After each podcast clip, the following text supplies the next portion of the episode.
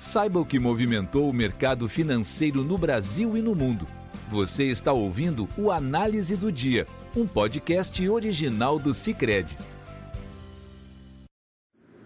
Olá pessoal, muito obrigado por acompanhar o podcast do Cicred. Aqui quem fala é Letícia Lemos, da equipe de análise econômica, e vamos comentar os principais fatores que movimentaram o mercado aqui no Brasil e no mundo. As principais bolsas europeias fecharam em alta em dia marcado pela volatilidade.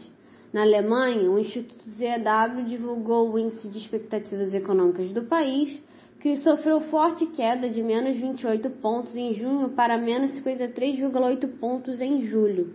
A leitura decepcionou o mercado, que projetava recuo do indicador para menos 41 pontos.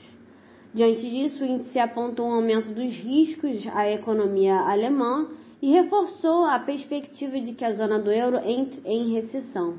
Neste quadro, o euro desvalorizou em relação ao dólar, que ficou ainda mais próximo da paridade com a moeda, com a moeda americana em duas décadas nesta manhã.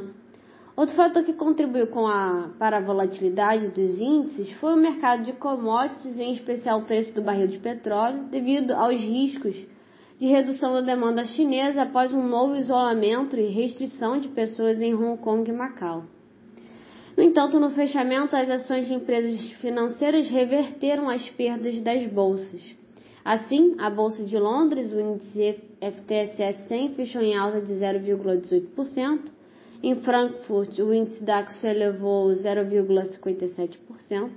Já em Paris, o índice CAC 40 avançou 0,80%. Neste contexto, o índice pan-europeu Stock 600 fechou em alta de 0,49%. As bolsas de Nova York operam no negativo, em meio à cautela do mercado que espera os dados de inflação ao consumidor dos Estados Unidos, que serão divulgados amanhã. O recuo dos índices é influenciado pela desvalorização do preço do barril do petróleo em mais de 7%, após a Organização dos Países Exportadores de Petróleo, a OPEP, manter a previsão da oferta de petróleo, do barril de petróleo de produtores fora do grupo em 2022 em 2,1 milhões de barris por dia a 65,7 milhões de barris por dia. Com isso, o barril do WTI para agosto fechou com recuo de 7,93% a 95,84 dólares e o do Brent para setembro cedia 7,91% a 99,49 dólares. A versão europeia também contribuiu para a valorização cambial. Uma vez que as incertezas sobre o abastecimento de gás natural russo acirraram os temores de recessão na zona do euro, a busca pelo dólar em detrimento ao euro influencia a alta do índice DXY, o que mede o dólar ante moedas fortes, de 0,07%. Nas bolsas, o índice Dow Jones opera em queda de 0,66%, o S&P recua 1,03% e o Nasdaq cedia 1,16%.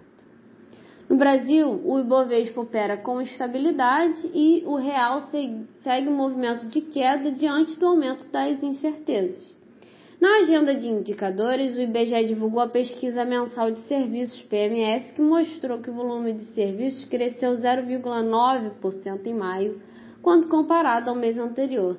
A leitura surpreendeu o mercado, pois veio perto do teto de estimativas, cuja mediana foi de 0,2%.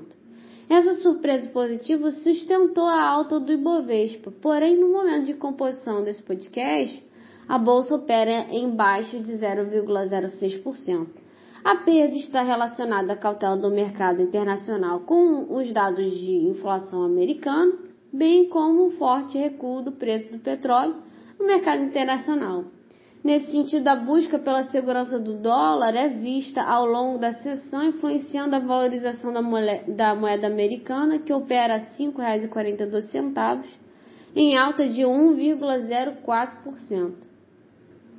Já no campo dos juros, a taxa de contrato de depósito interfinanceiro para janeiro de 2023 recuou a 13,84% de 13,88%.